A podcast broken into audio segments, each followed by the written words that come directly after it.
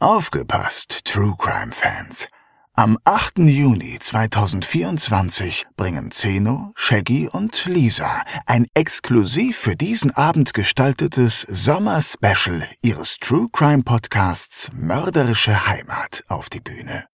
In der einzigartigen Open-Air-Atmosphäre des Museumshofes Fulda werden dabei zwei echte Kriminalfälle zum Thema Sommer, Urlaub und Reisen vorgestellt. Zwei Fälle aus fernen Ländern, in denen einige von uns vielleicht auch schon ihren Urlaub verbrachten. Denn nicht nur in Petersberg und Poppenhausen geschehen Verbrechen. Auch in Portugal, Phuket oder Polynesien. Dazu gibt es wie immer spannende Einblicke hinter die Kulissen des Erfolgspodcasts Made in Fulda. Tickets gibt es bei allen bekannten Vorverkaufsstellen und unter kreuz.com.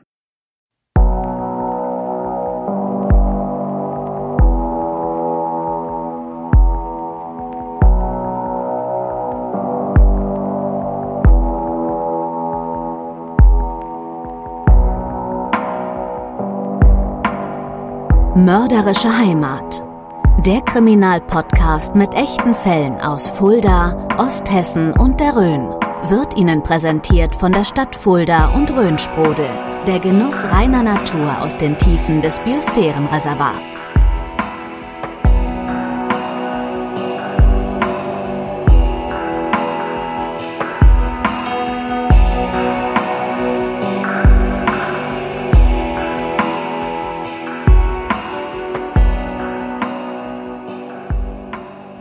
Herzlich willkommen zu einer weiteren Episode unseres True Crime Podcasts Mörderische Heimat.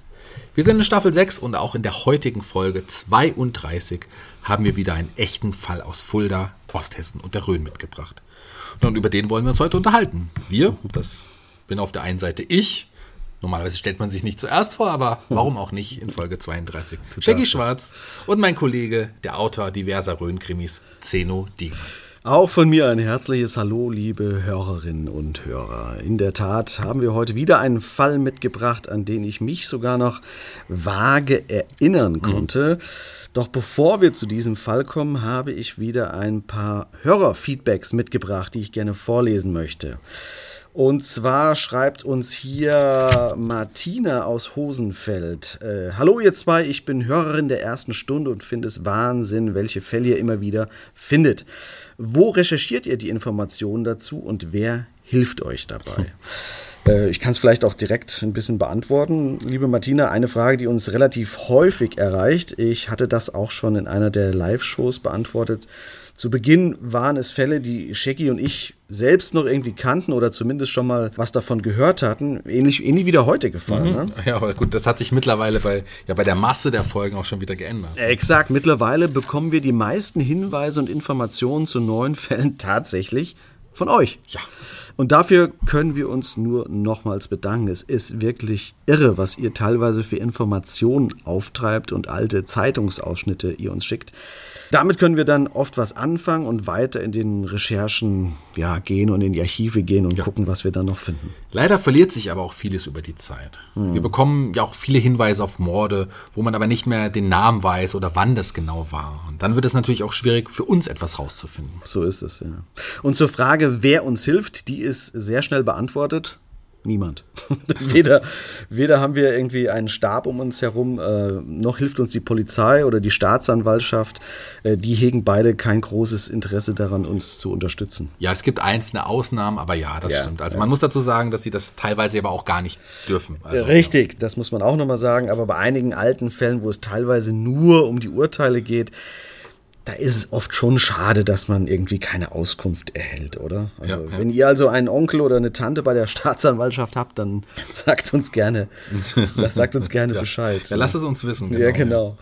Wir verraten noch keine Namen, versprochen, oder? Wie gesagt, es geht auch nicht um Informationen, die nicht weitergegeben werden dürfen. Da haben wir natürlich größtes Verständnis. Meistens, zumindest. Ja, ich, ich, schon. Du schon, na gut, ich meistens. Ja. Dann haben wir noch eine Frage aus der Nachbarschaft aus Gelnhausen, die ein bisschen in eine ähnliche Richtung geht. PH aus Gelnhausen fragt, plant ihr auch Podcasts über Fälle in anderen Regionen? Mhm. Irgendwann sind doch die Morde aus der osthessischen Region erzählt. Bei uns im Main-Kinzig-Kreis gibt es zum Beispiel noch mehr als genug Verbrechen, über die ihr berichten könntet. vielen, vielen, Dank für das Angebot. Das klingt wie ein Sonderangebot beim Discounter ja, oder so. Ja. Das hat was, hat was vom Fischmarkt in Hamburg. Ne? Kommen Sie mal ran hier. So, und nun lege ich noch hier eine Makrele und einen schönen Mord aus Gelnhausen oben drauf.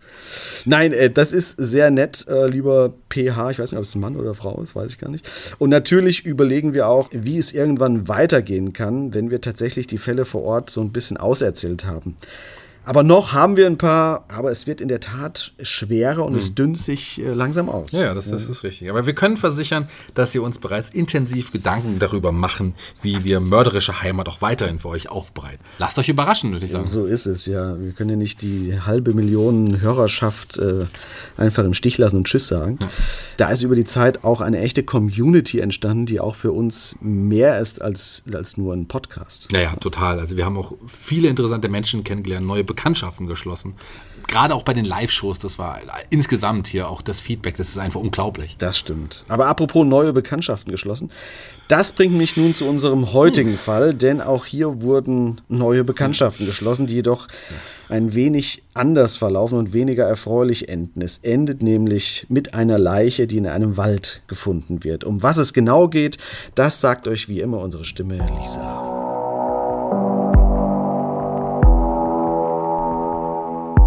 30. April 1988. In einem Waldstück bei Bierstein findet man die Leiche eines nackten Mannes.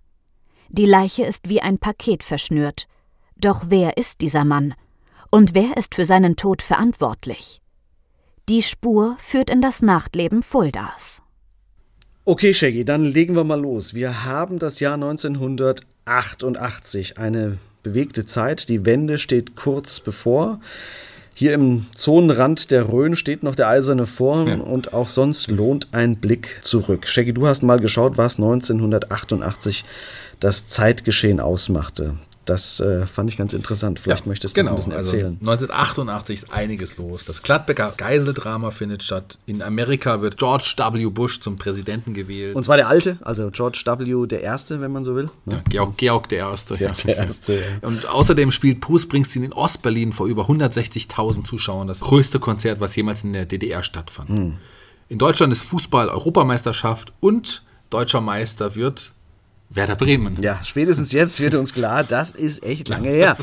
Es, es, ist also eine, eine, eine, Zeit der Veränderung. Vieles ja. ist im Wandel und Fulda liegt damals noch ganz am Rande der Republik und nicht äh, mittendrin wie heute. Nun sind wir Ende April dieses Jahres und man findet eine Leiche in einem Waldstück bei Bierstein. Ja, das ist übrigens auch der Fundort, an dem man die Leiche von Jakob Metzler gefunden hat. Du erinnerst ah, dich an den Fall des entführten Sohns der Bankiersfamilie Metzler. Ja, klar. Und, und das ist der gleiche Fundort dort? Ja, aber das ist nur ein Zufall, aber dennoch interessant. Ja, auf jeden Fall. Aber gibt es noch ein paar Infos zu unserer Leiche, die man nun dort im Wald bei Bierstein findet? Ja, es ist die Leiche eines Mannes. Man schätzt das Opfer auf 30 bis 45 Jahre und der Mann ist nackt.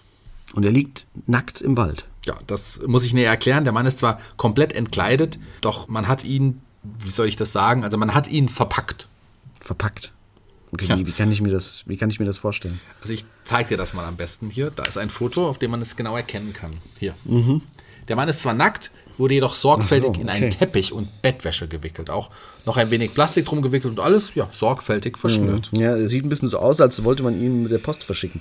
Exakt. Das wirft natürlich bereits erste Fragen auf. Wer macht so etwas? Warum wurde die Leiche vorher entkleidet und ist der Fundort auch der, der Tatort? Ja, das ist eine Frage, die sich die Ermittler immer mit als erstes hm. stellen müssen. Wurde das Opfer auch an dem Ort umgebracht, wo man es gefunden hat? Das weiß man oftmals nicht. Wie ist das denn in unserem Fall? Ja, zunächst einmal vielleicht noch zum Fundort. Das ist ein Waldstück in der Nähe von Bierstein in der Gemarkung Fischborn. Mhm. Bierstein selbst ist eine Gemeinde am südlichen Zipfel des Vogelsberges zwischen Schotten und Schlüchtern. Fischborn, Fischborn sagt mir aber ehrlich gesagt nichts. Ja, das sagt ist auch nur ein relativ kleiner Ortsteil mit knapp 400 Einwohnern. Was für dich als ja, mittlerweile Frankfurter, du, du wohnst ja in Frankfurt, ja, interessant sein könnte, ist die Tatsache, dass dort in Fischborn ein Teil des Trinkwassers für die Stadt Frankfurt gewonnen wird. Ach, schau ja. an. Jetzt habe ich allerdings sofort im Kopf, dass ich das Grundwasser trinke, wo Leichen im Wald liegen. Ja, super, vielen Dank Yes. dafür. Egal, äh, mach weiter. Das, äh, das muss ich erstmal wieder aus dem Kopf kriegen. Ja. Ich, ähm, ich glaube, da brauchst du mit den ganzen Filtern und so weiter keine Angst haben. Ja, Aber was anderes. hoffentlich. Dir könnte ein Nachbarort von Fischborn noch etwas sagen, denn den dürftest du in unserem Podcast schon mal gehört haben. Na, wer ist es? Was sagt dir der kleine Ort Mauswinkel? Mauswinkel, Mauswinkel, das sagt mir was, ja, aber ich komme nicht, komm nicht, komm nicht ganz drauf, woher. Also, gib mir einen Tipp. Der Mauswinkel ist mal in einem unserer Fälle aufgetaucht, als der vermeintliche Täter vom Tatort über Schleichwege nach Hause Ah, jetzt, ich erinnere mich, äh, Fall Volkertsheim. Ganz genau, super, ja. Ja, in unserem Fall die Blutspur von Volkertsheim ist der Täter oder, oder vermeintliche Täter damals von Ja. Mhm. Volkertsheim nach äh, Mauswinkel gefahren. Das war auch in den, das war auch in den 80ern. Ja. So vielleicht zwei, drei Jahre vorher. Genau, so genau, Dreh? ja, ja, genau, genau. Ach, und das ist auch dort. Mauswinkel, Volkertsheim und eben Fischborn bei Bierstein, das ist so alles nah beieinander. Ach, da schau an. Okay, gut, dann weiß ich jetzt auch ungefähr, wo es, äh, wo es liegt und wie es dort aussieht. Äh, ich habe mir das Ganze ja damals extra auch vor Ort angeschaut, bin da hingefahren und dort sind in der Tat viele kleine Waldabschnitte, wo man dementsprechend auch eine Leiche entsorgen könnte. Tja, und genau das hat irgendjemand getan. Äh, Kann man den Toten denn aber dann irgendwann identifizieren?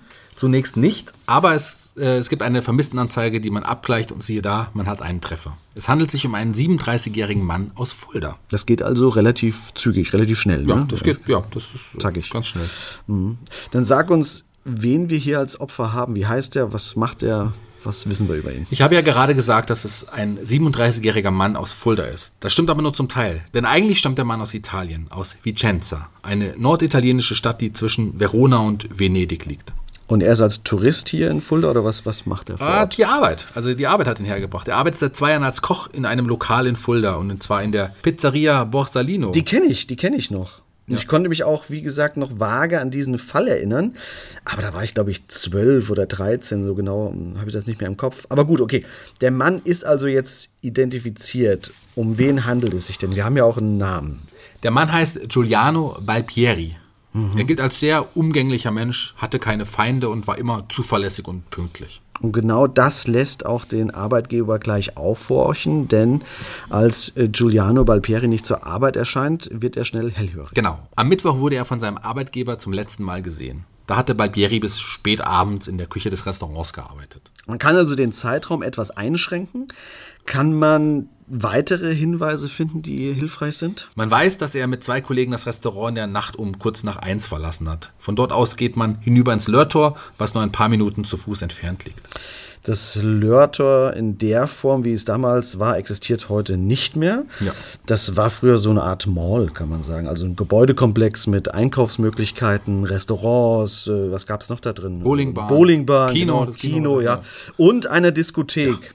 Und genau da zieht es Balpieri auch hin. Genau, du hast es schon gut erklärt. Im Lörtor befindet sich die Diskothek Park Lane. Zumindest hieß sie damals so. Ja. Sie hat noch andere Namen. Gleich C'est la Vie werden die meisten wahrscheinlich unter dem Namen auch noch kennen. Ja Das klar, war- das, das war dann eher meine Zeit, aber ich kann mich auch durchaus noch an den Namen Parklane erinnern. Das hat dann immer gewechselt im Besitzer Ja. und damit haben auch die Namen gewechselt. Und dort geht nun dieser Giuliano Balpieri hin. Mit, mit seinen Kollegen war das, oder? Ja, zumindest, äh, soweit ich weiß, ist einer, ein, ein Kollege auf jeden Fall dabei. Denn der will aber dann nach Hause, aber Balpieri will noch bleiben. Er drückt seinem Kumpel sogar noch 10 Mark für ein Taxi in die Hand. Okay. Das Interessante ist aber, dass der Kumpel noch eine Beobachtung macht, als er geht, denn Balpieri unterhält sich in dem Moment sehr angeregt mit einem Pärchen. Und das ist insofern interessant, als dass Balpieri nur sehr schlecht Deutsch spricht und der Kumpel daher davon ausgeht, dass er sich mit dem Pärchen ebenfalls äh, auf Italienisch unterhält. Ja. Er denkt sich aber nichts dabei und begibt sich allein auf den Nachhauseweg, denn am nächsten Tag wird er seinen Kollegen ja im Restaurant wiedersehen, zumindest glaubt er das zu dem Zeitpunkt. Ja, dem ist aber leider nicht so. Am nächsten Tag, und das ist dann der 21. April 1988, erscheint Giuliano Balbieri nicht zur Arbeit. Und das ist seltsam, denn er ist noch nie zu spät gekommen. Und das sorgt, wie gesagt, bei seinem Arbeitgeber sofort für Aufsehen. Er war noch nie zu spät, er hat sich nie krank gemeldet, war auch stets zuverlässig. Der Chef denkt sofort, dass da irgendwas nicht stimmt. Ja, und der Chef ist sowieso eine interessante Person. Er macht keine halben Sachen, denn er greift zu relativ unkonventionellen Mitteln. Er fährt nämlich zu der Wohnung von seinem Mitarbeiter und bricht die Tür auf. Ja, also das finde ich auch ziemlich heftig. Er fährt tatsächlich zur Wohnung äh, seines Mitarbeiters und zwar in der Weserstraße Nummer 7. Mhm. Man muss dazu sagen, dass diese Wohnung für seinen Mitarbeiter extra angemietet wurde. Also er hatte die angemietet. Ah, okay. Die Wohnung läuft also auf seinen Namen. Aber hat er dann nicht einen Ersatzschlüssel, wenn er sie schon angemietet hat? Anscheinend nicht oder nicht dabei. Okay, na gut, wenn er so aufbricht. Äh, Was findet er denn dort vor? Bringt das irgendwas, dass er jetzt da in die Wohnung eingedrungen ist? Nicht wirklich. Das Bett ist ungemacht, aber der Chef hat den Eindruck, dass Giuliano Balpieri dort nicht die Nacht verbracht hatte. Er vermutet, dass er gar nicht mehr in die Wohnung zurückgekehrt sei. Nun macht er sich natürlich Sorgen. Sein Mitarbeiter ist verschwunden und es gibt kein Lebenszeichen von ihm. Es wird eine Vermisstenanzeige aufgegeben. Zunächst bleibt Balpieri allerdings verschwunden. Bis Anfang Mai. Tja. Da findet man nun die Leiche des Vermissten. Das heißt, es fehlen gut äh, 14 Tage, ne, sind das, die man nicht erklären kann, wo er war und was er in diesem Zeitraum gemacht hat. Gibt die Obduktion der Leiche denn irgendwelche Aufschlüsse, die einem da weiterhelfen? Das ist ein Kapitel für sich. Also bei der Obduktion stellt man fest, dass Balpieri von vorne erwürgt worden sei. Außer den Würgemalen und zwei Verletzungen am Rücken, die durch Tritte oder Schläge hervorgebracht worden sein könnten, findet man jedoch kaum etwas. Was ungewöhnlich ist, da man davon ausgehen kann, dass sich ein Opfer natürlich versucht zu wehren, wenn es gewürgt wird und so Spuren von einem Kampf sichtbar sind. Hier allerdings Fehlanzeige. Wurde er vielleicht vorher betäubt und, und dann im Schlaf erwürgt? Das würde ja zumindest diese fehlenden Abwehrspuren erklären. Ne? Gute Vermutung, aber die toxischen Untersuchungen weisen keinerlei Drogen oder ähnliches auf. Nicht einmal Alkohol. Hm. Okay, na gut. Interessant ist die, Einort des Todeszeitpunktes. Hier geht man nämlich zunächst davon aus, dass der Tod zwischen dem 27. und 29. April liegt. Oh, das würde aber bedeuten, dass Balpieri nach seinem Verschwinden noch mindestens eine Woche, eine Woche am Leben war. Und das wirft natürlich ganz andere Fragen auf. Wo war er in der Zeit und bei wem? Ja, absolut. Wie du sagst, das ist eine Woche, da, da müsste er doch irgendwo gesehen worden sein. Es gibt jetzt also wahrscheinlich mehr Fragen als zuvor. Was unternimmt die Polizei denn? Also es wird zunächst einmal eine Sonderkommission gegründet. Die umfasst insgesamt elf Personen und macht sich an die Arbeit. Sie stellt Nachforschung an, um herauszufinden, wer Balpieri noch nach dem 21. April gesehen hat oder wer Hinweise zu seinem Aufenthalt machen kann. Außerdem fehlen seine Schmuckstücke und sein italienischer Reisepass. Und was für Schmuckstücke fehlen? Kommt also eventuell auch ein Raubmord in Frage? Ja, man ermittelt in alle Richtungen, wobei der Schmuck nicht so wertvoll war. Es handelt sich dabei um eine silberne Halskette mit zwei Anhängern, einer betenden Madonna auf einem runden Medaillon und einer Skorpionfigur auf einem, einer quadratischen Platte. Dazu fehlt noch ein silbernes Armband, eine Armbanduhr mit einem schwarzen Rand und ein schwarzer Geldbeutel mit wahrscheinlich etwa 100 Mark. Von besonderem Interesse ist für die Ermittler aber sicherlich das Pärchen, mit dem sich das Opfer an dem Abend seines Verschwindens ja unterhalten hat. Denn die könnten wahrscheinlich weitere Hinweise geben, wo er danach hingegangen ist. Ja, das erhofft sich die Polizei auch und sie sucht nach dem Pärchen. Man geht davon aus, dass es ja, ebenfalls Italiener sein müssten. Man lässt anhand der Beobachtung des Kumpels von Balpieri und Aussagen des Personals vom Parklane sogar ein Phantombild der beiden erstellen. Und das haben wir hier. Ja, das posten wir natürlich auch wieder auf unserem Social Media Kanälen bei Facebook und Instagram. Äh, bitte folgt uns, falls ihr das noch nicht gemacht habt. Haben wir auch eine, eine Beschreibung zu den Phantombildern? Also, wir haben es jetzt hier im Bild. Hm. Die haben das wir. unseren Genau. Hörern gerade also, nichts. Die Frau wird als schlank bis schmächtig bezeichnet, ungefähr 20 bis 25 Jahre alt, 1,65 Meter groß, mit schulterlangem blonden Haar und auffallend schmalen Gesicht. Okay, und er? Der Mann wird auf etwa das gleiche Alter geschätzt. Etwas größer, so um die 1,70 Meter.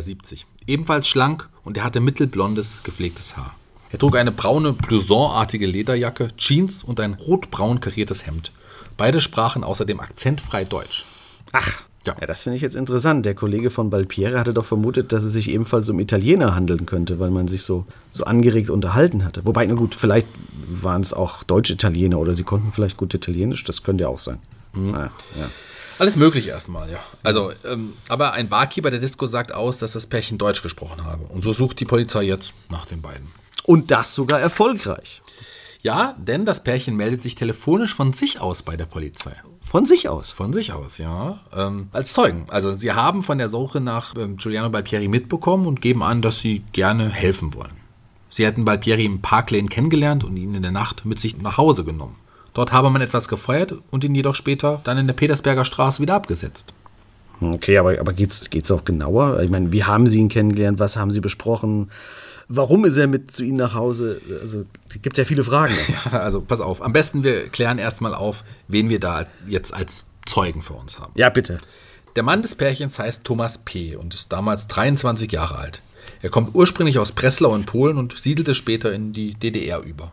Genau, nicht vergessen, damals gab es die noch, wenn auch nicht mehr lange. Ja, er ist gelernter Dreher und wird im August 1983 von der Bundesrepublik freigekauft, sodass er dann in den Westen übersiedelt. Dort ist er zunächst hauptsächlich im Rhein-Main-Gebiet auf Montage tätig. Die ständig wechselnden Arbeitsstellen aber machen ihm keinen Spaß mehr und er hört dann auf damit.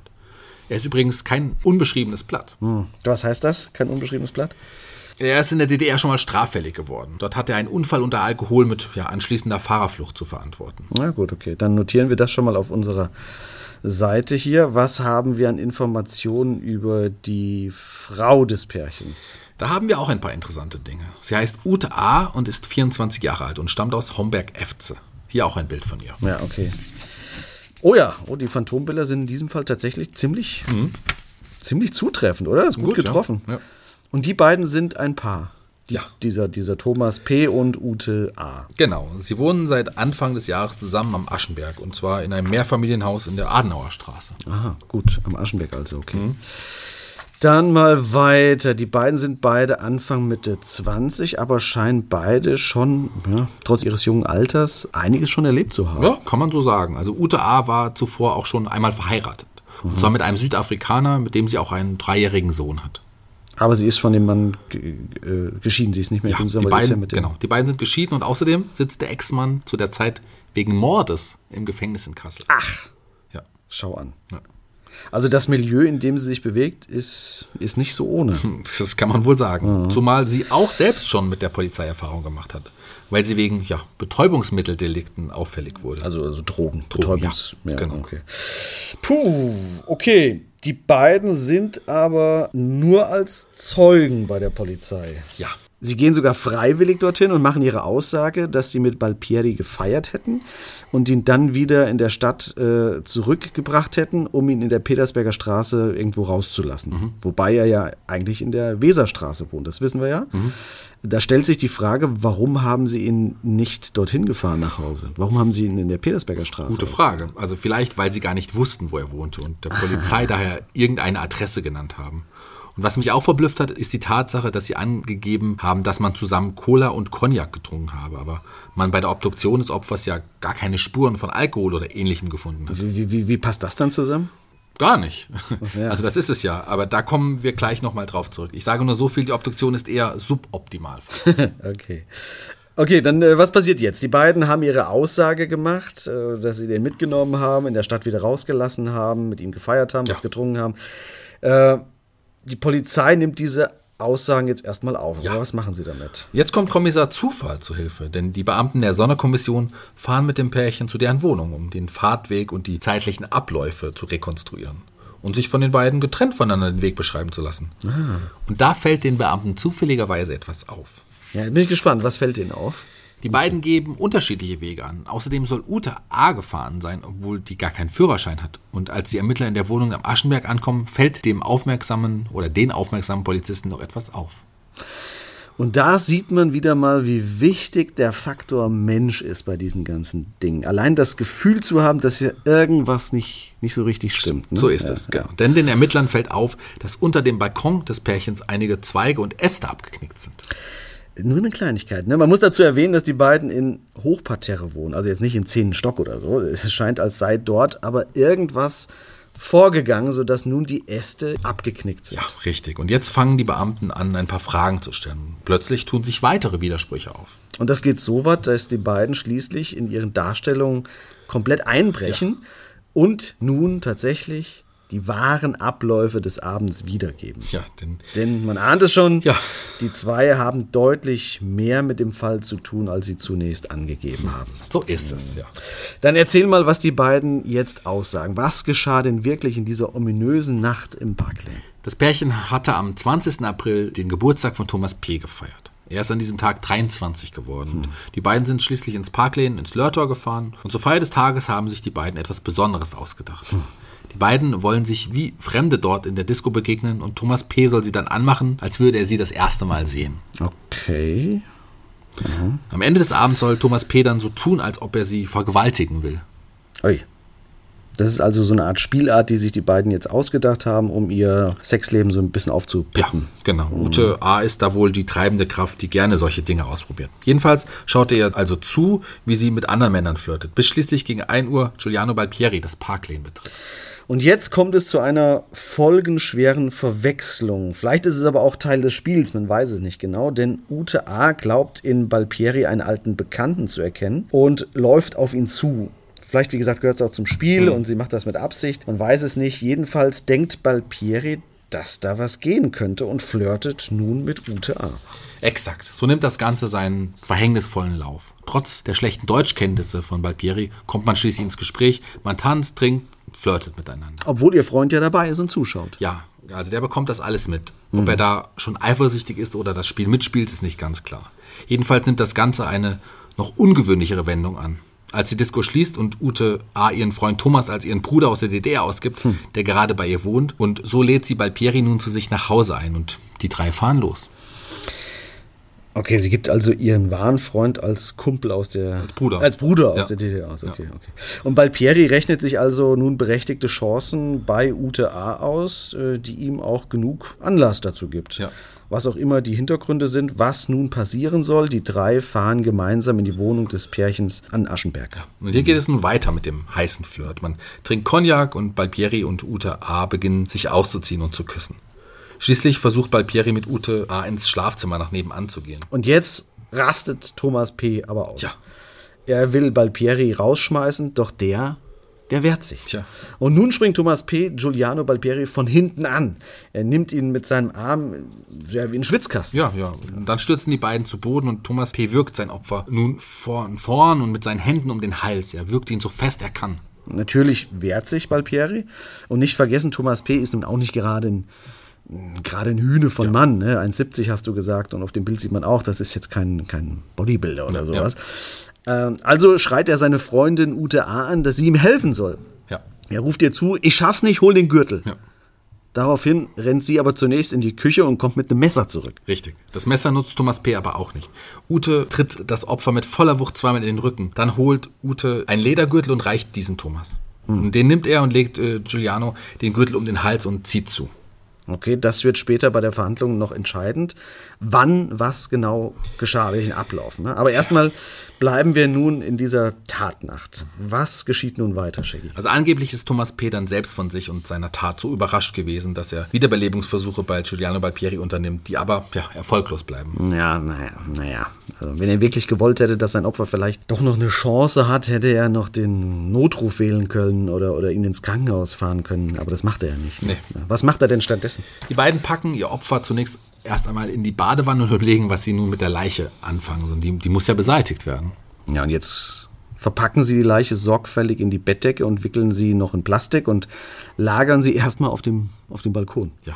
Und dort, bleibt sie jetzt auch erst. Genau, genau. Zwei Tage oder wie Genau, lange? genau, das wollte ich sagen. Wahnsinn, oder? Ja. Wahrscheinlich schaffen sie die Leiche in der Nacht auf den 23. April über den Balkon weg. Dabei knicken die ganzen Zweige um und so produzieren sie diese Spuren, die die Ermittler später überhaupt erst hellhörig machen. Ne? Mhm. Dann packen sie Balbieris Leiche ins Auto und schaffen ihn nach Bierstein. Warum eigentlich nach Bierstein da draußen? Die Ecke kannte Thomas P., weil er beruflich des Öfteren dort unterwegs war. Ah, okay. Äh, Als er noch auf Montage war und er wusste, wie abgelegen und einsam es dort teilweise war. Okay, na gut, das macht Sinn.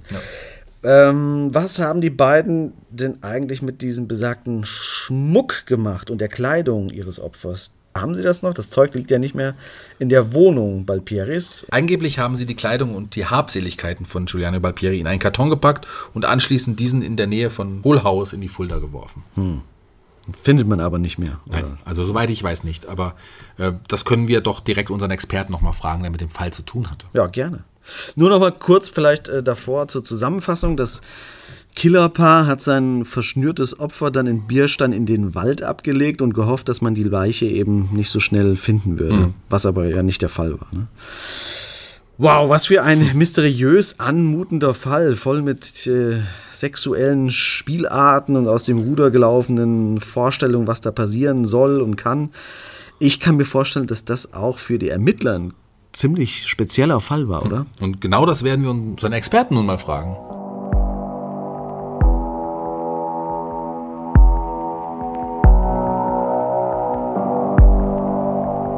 Nachgehakt. Die Expertenmeinung. Mit freundlicher Unterstützung von HWK. Ihr unabhängiger Versicherungsmakler für individuell zugeschnittene Versicherungslösungen. Das gilt für Privatpersonen und Familien ebenso wie für Freiberufler, Selbstständige und Unternehmen. HWK, Ihr Versicherungsmakler in Fulda und Schwalmstadt.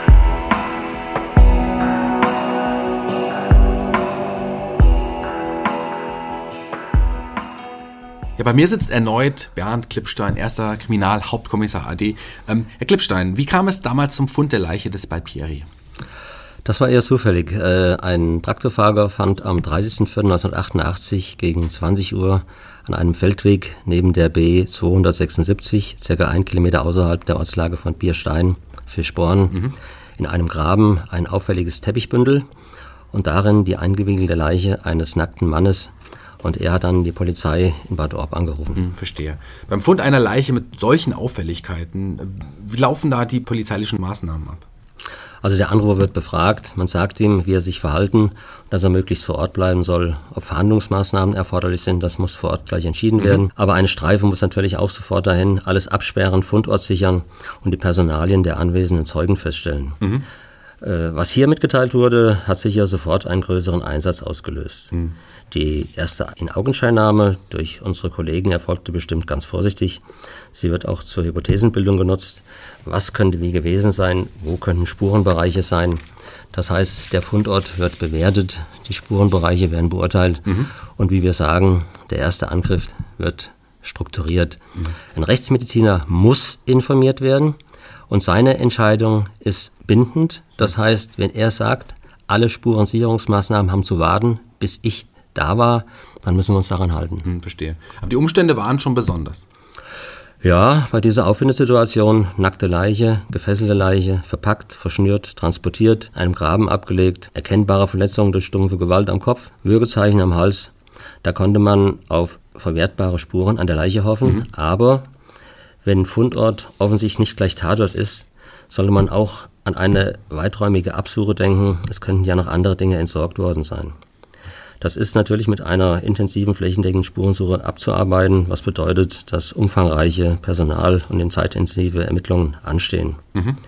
Muss alles unternommen werden, das gehört auch dazu, die Identität der Leiche schnellstmöglich festzustellen, denn das Opfer mit seinem Alltag, seinem Umgang, den letzten Kontakten, damit beginnen alle Ermittlungen. Verstehe. Natürlich gehört auch dazu, dass wir einen Abgleich mit den bundesweiten Daten von vermissten Fällen machen. Das ist Standard, genauso wie die Eingabe in die Datei mit aufgefundenen unbekannten Toten. Hm. Rechtsmedizin, das ist ein gutes Stichwort, die Feststellung des Todeszeitraums. Das soll, da soll es ja zu Beginn unterschiedliche Annahmen gegeben haben, wodurch sich der Todeszeitraum zunächst falsch darstellte. Worin bestand hier die zunächst falsche Annahme des Todeszeitpunkts? Das weiß ich nicht. Mhm. Also, dass man den Todeszeitpunkt eventuell schon beim Eintreffen oder noch am Tatort minutengenau feststellen kann, das gibt es nur im Fernsehen. Okay. In der Praxis wird man vor Ort versuchen, die erkennbaren Leichenerscheinungen richtig einzuschätzen. Mhm. Bei Tötungsdelikten wird der Rechtsmediziner fast immer zum Fundort kommen, um eine möglichst ohne unnötige zeitliche Verzögerung eine erste äußere Leichenschau vorzunehmen. Mhm. Da werden die Leichenflecken, die Leichenstarre beurteilt die Körperkerntemperatur wird gemessen. Es werden weitere Tests durchgeführt, weil, und das ist ganz, ganz wichtig, die Zeit alle Daten und alle Abläufe verändert. Mhm. Und weil es nur zeitnah nach dem Tod Feststellungen möglich sind, die in der Summe durchgeführt, aber auch dann in der Summe ausgewertet, helfen, die Todeszeit einzugrenzen. Mhm. Eine Obduktion wurde aber trotzdem da auch gemacht. Ja? Bei solchen Fällen ist die Obduktion vorgeschrieben. Das ist die innere Leichenschau. Mhm. Und dann werden natürlich die weiteren Veränderungen bewertet. Das sind zum Beispiel die späten Leichenerscheinungen wie die Fäulnis und die muss in Verbindung mit den Temperaturen am Auffindeort bewertet werden oder der Mageninhalt in Verbindung mit den Werten der Verdauungstabelle. Eine möglichst enge Eingrenzung der Todeszeit ist schon nach eins bis zwei Tagen nicht mehr leicht und äh, sie wird mit jedem Tag schwerer und irgendwann ist es auch nicht mehr möglich. Schließlich geht es dann nicht mehr um die Todeszeit, sondern es geht dann eigentlich nur noch um die Liegezeit. Hm. Das könnte möglicherweise zu Missverständnissen geführt haben, aber davon weiß ich nichts. Wir aus Fulda waren am 30.04. nicht am Fundort. Wenn, wie hier, zwischen dem Tod und dem Auffinden circa neun Tage lagen, hm. weiß eigentlich jeder, dass man zunächst nicht zu viel erwarten darf. Hm. Ja, ja, verständlich. Wie kam man auf, auf Balpieri? Tja, der 37-jährige Balmeri war seit zwei Jahren Koch in der Pizzeria Borsalino im Lörtor mhm. und hatte eigene eigene Wohnung in Fulda in der Weserstraße 7. Als er nicht zur Arbeit erschienen war, obwohl er als zuverlässig galt, hat sich sein Arbeitgeber Sorgen gemacht und die Wohnung aufmachen lassen und nachgeschaut. Mhm. Da war er sich sicher, dass der Balberi länger nicht in der Wohnung war. Mhm. Am 2.5.88 hatte dann die Polizei in Fulda informiert, als ihm bekannt geworden war, dass man eine unbekannte Leiche gefunden hatte. Mhm. Und das war halt Balberi. Mhm. Und es war auch zunächst nicht auszuschließen, ob er eventuell in seiner eigenen Wohnung getötet worden war. Ist das eine neue Situation? Kann, kann man das so sagen? Das war eine neue Situation. Die, wurde, Wohnung wurde erstmals wie ein Tatort behandelt und die Spurensicherungsgruppe des LKA wurde eingesetzt, mhm. mit dem Ergebnis, dass die Wohnung als Tatort nicht in Frage kam. Trotzdem waren sich alle einig, dass die Ermittlungen in Fulda beginnen müssen. Denn hier hatte ja der Balberi gelebt und hier kannte man ihn. Mhm. Und so ist es dann eben auch nach Absprache der Dienststellenleiter aus Fulda und Bad Orb zur Bildung einer Mordkommission gekommen, mhm. bei der acht Kriminalbeamte aus Fulda und vier Kriminalbeamte aus Bad Orb in Fulda zusammengearbeitet haben. Mhm. Und in der Folge wurden natürlich intensive Befragungen durchgeführt. Unter anderem wurde auch eine Belohnung von 5000 Mark ausgelobt. Und äh, nach den Ermittlungen war schließlich davon auszugehen, dass Balberi am 21.04.1988 ab ca. 1 Uhr als Gast in der Disco Parklane in Fulda im Lörtor war. Genau, ja. Dort war er zuletzt lebend gesehen worden, zwar mit einem Pärchen, das mit ihm die Disco gegen 03 Uhr verlassen hat und mit ihm in deren Auto weggefahren ist. Wie konnte man die Begleiter ermitteln? Wer, wer, wer gab hier die entscheidenden Hinweise? Weil Pieris bekannter Barkeeper in der Disco, wer, wer war das? Also bei so einer großen Kommission werden natürlich sehr viele Leute angesprochen, äh, die Balberi kannten und wussten, wie er lebte und wo er verkehrte. Und äh, im Laufe der Zeit wurden dann einige auch zu Zeugen. Das heißt mhm. also, die Kollegen des HLKA haben dann mit diesen Zeugen, die den Balberi in der Disco mit dem Pärchen gesehen hatten, Phantombilder gefertigt. Und diese Bilder, auch weil es ein Pärchen war, mhm. waren sehr aussagekräftig und gut. Und das, obwohl die Zeugen die beiden zum ersten Mal in Disco gesehen hatten. Mhm. Und äh, relativ schnell danach, also schon am 4. Mai, wurden sie veröffentlicht, unter anderem auch in der Fuldaer Zeitung. Mhm. Und letztendlich, aufgrund der Bilder in der Fuldaer Zeitung, meldete sich Thomas P. und Ute A. bei der Polizei in Fritzlar. Mhm. Nicht zuletzt, weil ihr Kind die Bilder in der Zeitung gesehen hatte, sie wiedererkannt und ihnen gesagt hatte, das sei doch ihr. Ah, okay. Sie haben gerade gesagt, äh, Fritzlar, aber warum, warum Fritzlar? Warum bei der Polizei in Fritzlar? Also das war für uns zunächst auch überraschend, aber es gab dort noch eine Wohnung. Warum sie die Zeitung dort gelesen hatten, mhm. das war zunächst auch nicht klar nachvollziehbar. Abonniert hatten sie die Fuldaer Zeitung nach dort nicht. In solchen Fällen werden alle Vernehmungen sehr zeitnah durch die zuständigen Sachbearbeiter persönlich durchgeführt. Und so sind von uns Kollegen sofort nach dort gefahren und haben beide vernommen. Mhm. Sie sagten aus, dass der Balberi von der Disco bis zur Heinrichstraße mit ihnen im Auto gefahren ist und dort hätten sie ihn rausgelassen. Ja. Äh, Petersberger Straße, Ecke Petersberger ja, Straße. Heinrichstraße, ja. Petersberger Straße. Warum hat Ihnen die Polizei das nicht geglaubt? Tja, dort sollte er ausgestiegen sein, einfach so. Ja. Wohin er wollte, was er vorhatte, wussten sie nicht. Mhm. Warum er überhaupt mit ihnen fahren wollte, auch nicht. Mhm. Nur weil die Wohnadresse des Balberi eigentlich nicht zur Ausstiegsstelle passte, mhm. auch auffällig. Mhm. Aber grundsätzlich werden alle wichtigen Aussagen immer noch mal überprüft. Sie müssen sicher sein, weil äh, so ein Hinweis ist eine Spur und die Spur muss abgearbeitet werden. Und da mhm. muss man sicher sein, dass eben alles in Ordnung ist. Und deshalb wollten wir sie erneut und nochmals getrennt vernehmen. Verstehe. Ja. Sie sollten getrennt uns die gesamte Strecke nachfahren und von der Disco bis zur Ausstiegsstelle und jeder solle dann auch ganz genau zeigen, wo ist diese Person ausgestiegen. Also Misstrauen quasi von Ihrer Seite war der Sache dann auch dienlich? Ja, da gab es auch dann relativ schnell die ersten Auffälligkeiten. Der P konnte weder den Weg noch den Ausstieg beschreiben, weil er angeblich während der Fahrt geschlafen hatte. Er aber war der, dem das Auto gehörte und der einen Führerschein hatte. Mhm. Die A hatte keinen Führerschein, mhm. aber sie sollte gefahren sein. Mhm. Dann wurde uns auch noch die Adresse Adenauer Straße in Fulda bekannt und ja, die hat sich für uns alle ja fast sofort wie Tatort gefunden angefühlt. Mhm, mh. Dazu kam auch, dass manche Kollegen von uns schon vorher das Gefühl geäußert haben, dass die beiden die Fuldaer Zeitung nur gelesen haben könnten, weil sie sich informieren wollten, was aus ihrer Leiche geworden ist. Verstehe. Und stellten sich diese, diese Verdachtsmomente als richtig heraus? Ja, das ging dann relativ schnell. Schon beim ersten Hinschauen wurden sie bestätigt. Das war eine Wohnung in Parterre, zu der ein Balkon gehörte. Wenn man aus diesem Balkon nach unten sah, war zu erkennen, dass im Gebüsch mehrere Äste beschädigt mhm. Und auch teilweise ganz abgebrochen waren. Und an der Brüstung, da war auch sowas wie Abrieb. Mhm. Das war die Möglichkeit, die Leiche ungesehen aus der Wohnung zu bringen, ja, sie zu verladen, ohne sie durchs Haus transportieren zu müssen. Natürlich wurde dann, dort gezielt nach Spuren gesucht. Und äh, die Vernehmung ging mit diesen Neu Neuigkeiten natürlich weiter. Mhm. Jetzt konnten wir Vorhalte machen, dass die Polizei Faserspuren auswerten und zuordnen kann. Das war damals schon bekannt. Und schließlich legte der Thomas P. bei einem Kollegen ein Geständnis ab. Eine Freundin begann später zögernd mit einem Teilgeständnis. Okay, verstehe. Wie, wie soll das denn gewesen sein? Also der P. hatte an dem Tag Geburtstag, das war sein 23. Geburtstag, und die UTA soll an diesem Abend im Parkland, dort wollte man feiern, vorgeschlagen haben, so zu tun, als würden sie sich nicht kennen. Sie erst kennenlernen, weil sich davon etwas Besonderes, ja, etwas sexuell Anregendes versprach. Der Abend, der soll auch ganz schön gewesen sein, mhm. bis eben der Balberi nachts gegen 1 Uhr zu ihnen gestoßen ist. Da soll alles anders geworden sein, weil die UTA den P als ihren Bruder aus der DDR vorgestellt hat und sich mit dem Balberi mehr als angeregt unterhalten hat mhm. und richtig geflirtet hat. Mhm.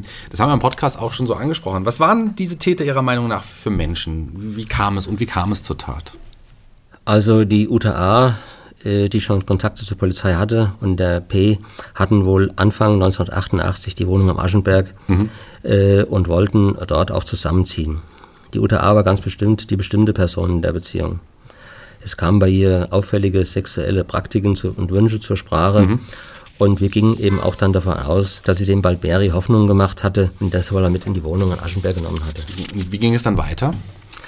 Tja, im Wohnzimmer kam es dann nach Aussagen des P zu weiterem Alkoholkonsum, zu Küssen und zum Austausch von intimeren Zärtlichkeiten. Und äh, für den P entstand der Eindruck, sollte es auch zum, sollte es auch zum Geschlechtsverkehr kommen.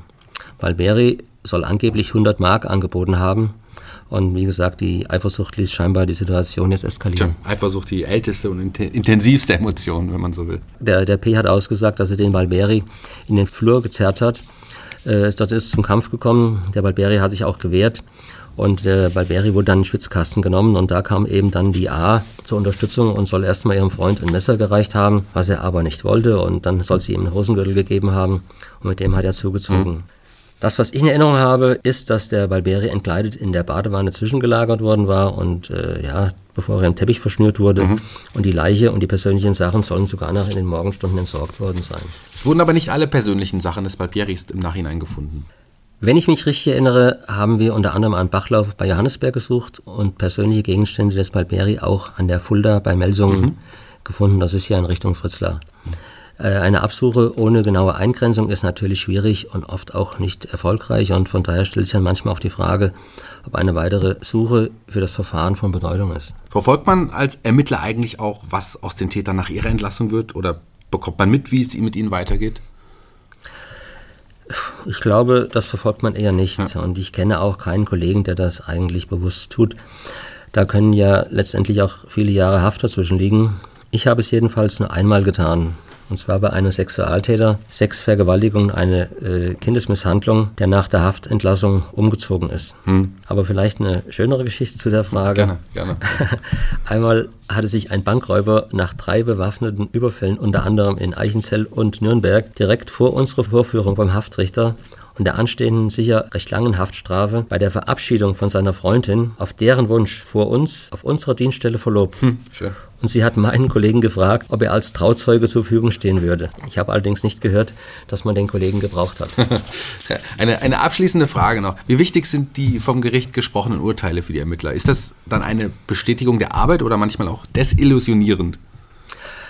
Also nach einem Geständnis mit glaubhaftem, nachvollziehbarem Motiv, wenn es später im Prozess nichts an der Arbeit der Polizei auszusetzen gibt, weil wir keine Fehler gemacht haben, weil alles vor Gericht mhm. verwertbar war, das reicht uns. Mhm. Damit, glaube ich, ist für die meisten von uns der Fall abgeschlossen. Es gibt ja bis zum Urteil auch immer wieder neue Arbeit, damals mhm. eigentlich auch. Bei Balberi, da waren wir alle mit unserer Arbeit zufrieden. Mhm. Die Leiche war am 30.04.88 gefunden worden. Am 2.05. war sie identifiziert. Am 4.05.88 waren Zeugen ermittelt worden. Dass gute Phantombilder veröffentlicht werden konnten, das mhm. war natürlich ganz, ganz wichtig und das war auch schon am 4.05. Und am 6.05. hatten wir zwei Tatverdächtige vor uns.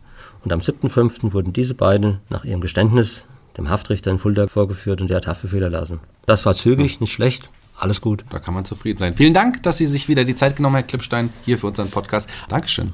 Danke auch. Ciao. Das waren ja nochmal ein paar interessante Infos, oder? Ja, und dass die beiden damals aus Homberg angerufen hatten, weil sie von dem Fall in der Fuldaer Zeitung gelesen haben, wusste ich nicht. Ja, und auch, dass dann doch noch ein paar persönliche Dinge von Balpieri in einem Bachlauf gefunden wurden und in, in Melsungen in der Fulda. Ne? Das Ja, wusste ich auch nicht. Oder das mit den 100 Mark, die Ute für den Geschlechtsverkehr geboten wurden. Interessante Information. Absolut, ja. Ja, Shaggy, dann fehlt uns eigentlich jetzt nur noch der Prozess und das Urteil zu diesem Fall. Ja, das stimmt, denn hier gibt es noch ein paar Dinge zu klären. Thomas P. hatte im Ermittlungsverfahren die Tat zunächst zugegeben, dann aber in der Hauptverhandlung eine neue Geschichte erzählt, nämlich dass Balpieri ihn bewusstlos geschlagen habe. Und er hat sich dann selbst erwürgt oder was Nein, nein, er, er sagt, während er bewusstlos war, hat Ute diesen Giuliani dann ganz allein mit dem Gürtel erdrosselt. Ja, aber das glaubt, also ganz ehrlich, das glaubt doch kein Mensch. Wie groß ist sie gewesen? Was haben wir gehabt? 1, 1,65. 1,65 und von schmächtiger Figur. Die hätte doch keine Chance äh, gehabt, ihm überhaupt den Gürtel um den Hals zu legen. Das glaubt man ihm auch nicht. Er sagt, er hätte die Tat am Anfang nur gestanden, um seine Freundin zu schützen. Ein echter Samariter, oder? Aber kann man ihm das Ganze denn widerlegen, Ja. diese Behauptung? Das kann man. Also vor allem die Obduktion entkräftet diese These sehr schnell. Nach dem Gutachten ist Balpieri nämlich nicht erdrosselt, sondern erwürgt worden. Zwar hatte Thomas P. Probleme, sein Opfer zu erwürgen, aber es gelang ihm. Balpieri war also schon tot, als man ihm noch mit diesem Gürtel ja, nachbearbeitete. Ja, ja, ja, ja, ja. Wie, wie stellt man sowas eigentlich fest? Das Zungenbein des Opfers war mehrfach gebrochen. Das ist ein klares Indiz für das Erwürgen mit den Händen. Ute wäre dazu rein körperlich nicht in der Lage gewesen, so viel ja, Kraft anzuwenden. Aber unschuldig ist sie natürlich nun auch nicht. Ne? Wie, Ja. wie wird denn mit ihr verfahren? Wird, Also- wird auch ihre Schuld festgestellt? Sie versucht sich auch so gut es geht rauszureden. Sie sagt aus, dass sie den Gürtel erst geholt habe, als Balpieri schon tot am Boden gelegen habe und dass sie ihm dann auch erst zweimal in den Rücken getreten habe. Aber auch hier spricht der Obduktionsbefund eine andere Sprache. Er hat bei den Dritten noch gelebt und man ist vor Gericht auch davon überzeugt, dass Ute A. nicht wusste, dass er schon tot ist. Außerdem wusste sie auch ganz genau, worum es ging, als sie den Gürtel holte. Nämlich um den vermeintlich noch lebenden Balpieri endgültig umzubringen. Ja, genau. Ja, okay, ja, gut. Dann kommen wir zum Urteil. Nachdem wir Wochen und Monate nach diesem Urteil gesucht haben und schließlich auch gefunden haben. Shaggy, du darfst. Thomas P. wird von der Schwurgerichtskammer des Landgerichts Fulda zu zehn Jahren wegen Totschlags verurteilt. Dabei hatte das Gericht noch berücksichtigt, dass Thomas P. kein einfaches Leben hatte und mit der Situation, in die ihm seine Freundin ja aufgezwungen hatte, nicht gewachsen und überfordert war. Also die Sache mit diesem Sexspiel und Genau. dass sie vor ihm mit Balpieri intim werden wollte oder auch wurde. Allerdings sagt der Richter auch, dass, so wie Thomas P. dann darauf reagiert hatte, über jedes Maß hinausgehen würde. Ja, definitiv. Ja, er habe getötet, um seinen relativ geringfügigen Frust abzureagieren. Die Tat sei unnütz und überflüssig gewesen, wie man es vor Gericht nur selten erlebt hatte. Ja, wohl wahr. Wie sieht es bei Ute A. aus? Was für eine Strafe erhält sie? Sie wird zur Beihilfe des Totschlags schuldig gesprochen und erhält eine Freiheitsstrafe von drei Jahren. Auch für sie wirkt sich ihr Lebenswandel und ihre Vorgeschichte strafmildernd aus. Auch, dass sie ein Teilgeständnis abgelegt hat und dass sie ein kleines Kind hat, das versorgt werden muss. Hm, okay. Also mit der Strafe bin ich okay, aber mit der Begründung der Strafmilderung, ehrlich gesagt, nur so zum Teil. Ein, ein Kind schützt doch nicht vor einer Strafe. Also, weißt du, dass das. Aber gut, insgesamt finde ich das Urteil vertretbar. Ja. Moralisch, haben wir schon öfters auch mal gesagt, immer schwierig, das wissen wir, aber rein nach Regeln und Gesetz gibt es das her, was hier auch als Haftstrafe vergeben wurde. Es war kein geplanter Mord, also die wollten an dem Abend jetzt niemanden ermorden, sondern es war eher ein aus dem Ruder gelaufener Geburtstag mit einer tragischen Geschenkidee. Tja. So würde ich das auch einordnen. Ja. Jedenfalls musste ein Mann sterben, weil er zur falschen Zeit an einem falschen Ort war. Und mit der falschen Frau getanzt hat. Ich würde sagen, dass es das für heute war, Shaggy. Ja, das denke ich auch, ja. Ja, dann lass uns zum Ende kommen. Wir verabschieden uns bis in 14 Tagen, wenn es wieder heißt. Mörderische Heimat, der Podcast mit echten Fällen aus Fulda, Osthessen und der Rhön. Es verabschieden sich bei euch Shaggy Schwarz. Und Zeno Diegelmann.